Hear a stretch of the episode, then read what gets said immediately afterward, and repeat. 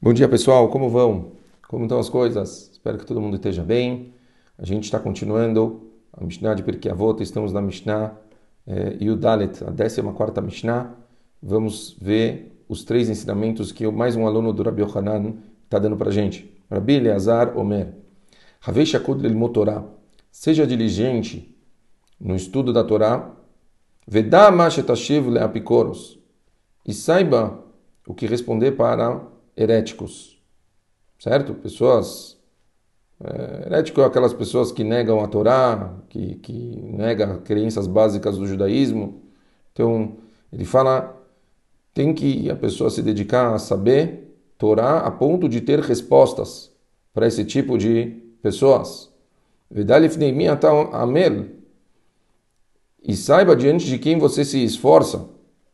Ou seja, já que um, uma pessoa da Torá ele pode gastar muito tempo lidando com esses heréticos, heréticos né? E, e, e, tendo que estudar as alegações dessas pessoas, ele tem que ter certeza na frente de quem que ele está. Tem que tomar cuidado, tipo que ele saber que ele está na frente de Hashem, está estudando e não ficar confuso que ele está na frente, tipo estudando alguma coisa que pode atrapalhar a, a sabedoria dele, né? Ficar sabendo coisas que não, não são necessárias, às vezes podem acabar confundindo a cabeça da pessoa. E saiba que você pode confiar no seu patrão e ele pagará os salários pelo seu trabalho. Óbvio que ele está querendo dizer de Hashem, falando que todo o esforço e o risco que você está fazendo vai, sem sombra de dúvida, vai valer a pena. Kadosh Baruch vai recompensar aqueles que eles se dedicam nessa tarefa. Assim fala o Rabbi Yonah. Morever Rabotai. Talvez essa Mishnah a gente pode tentar trazer ela para os nossos dias de uma forma um pouquinho diferente. Eu diria que uma das coisas que acontecem muito, que eu recebo de WhatsApp, que é bem comum para mim, são pais mandando mensagens onde eles falam para mim que eles eh, não têm respostas para as perguntas dos filhos.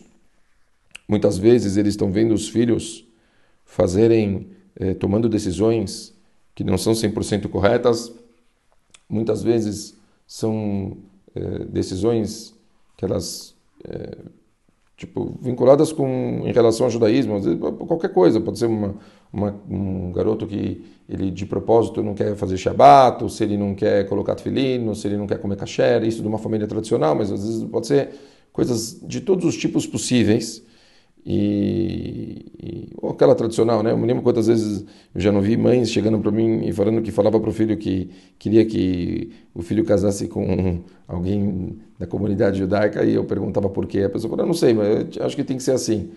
E, e eu sempre perguntava, eu acho engraçado, quer dizer, falar por falar é uma coisa muito delicada é muito difícil ter esses tipos de, de convicções e normalmente você trazer esse tipo de informação para um jovem, principalmente nos dias de hoje, ele acaba não tendo um efeito necessário.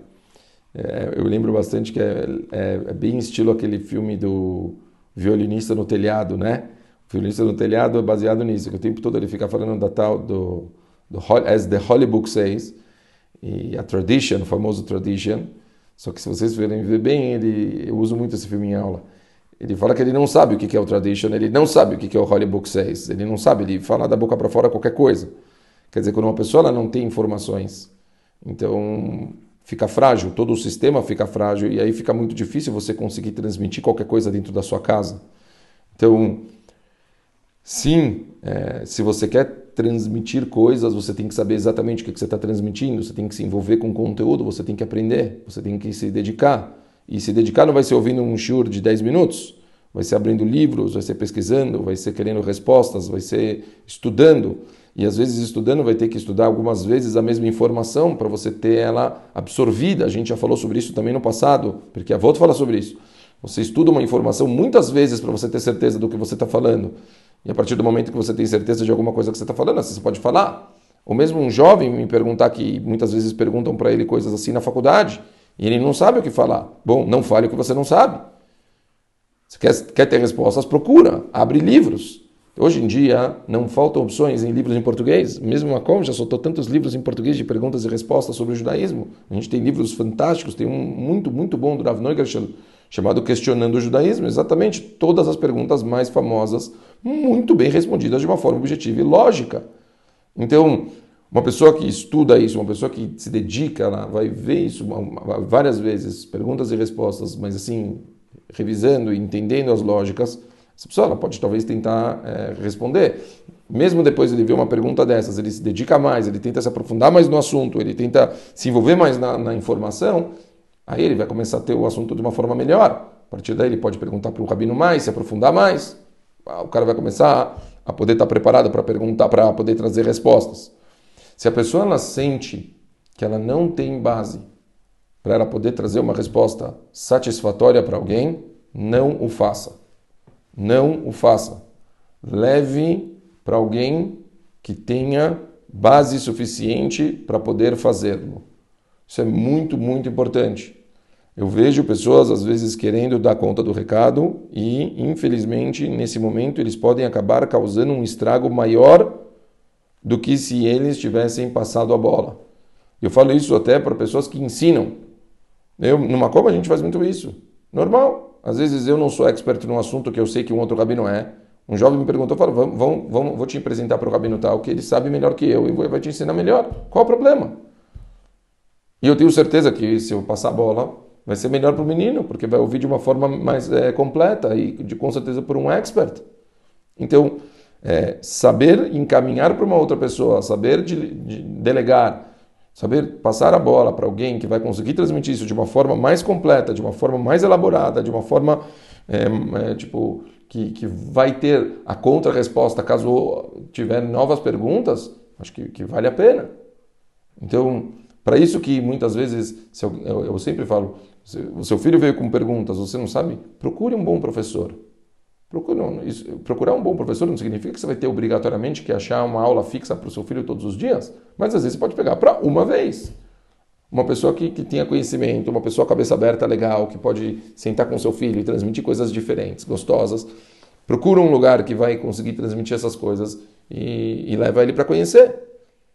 Por que não? Pode ser que vai se surpreender e ele vai conseguir transmitir. Eu acho que às vezes uma pessoa com um bom papo, uma pessoa que transmite as informações de uma forma leve, que ele não está indo lá para converter ninguém, que está indo para tipo, só explicar, isso que vai conseguir é, é, muito mais do que a gente está imaginando. Às vezes os pais, como eles estão na, na, frente de batalha, vamos chamar assim, que eles ficam tentando convencer os filhos das coisas, os filhos já estão até um pouco bloqueados para ouvir. E, e às vezes eles precisam que alguém vai de fora, numa boa, assim, chegar e bater papo e explicar. E, e, provavelmente o coração deles vai estar muito mais aberto para conseguir receber isso. Por isso é tão importante a gente às vezes passar a bola.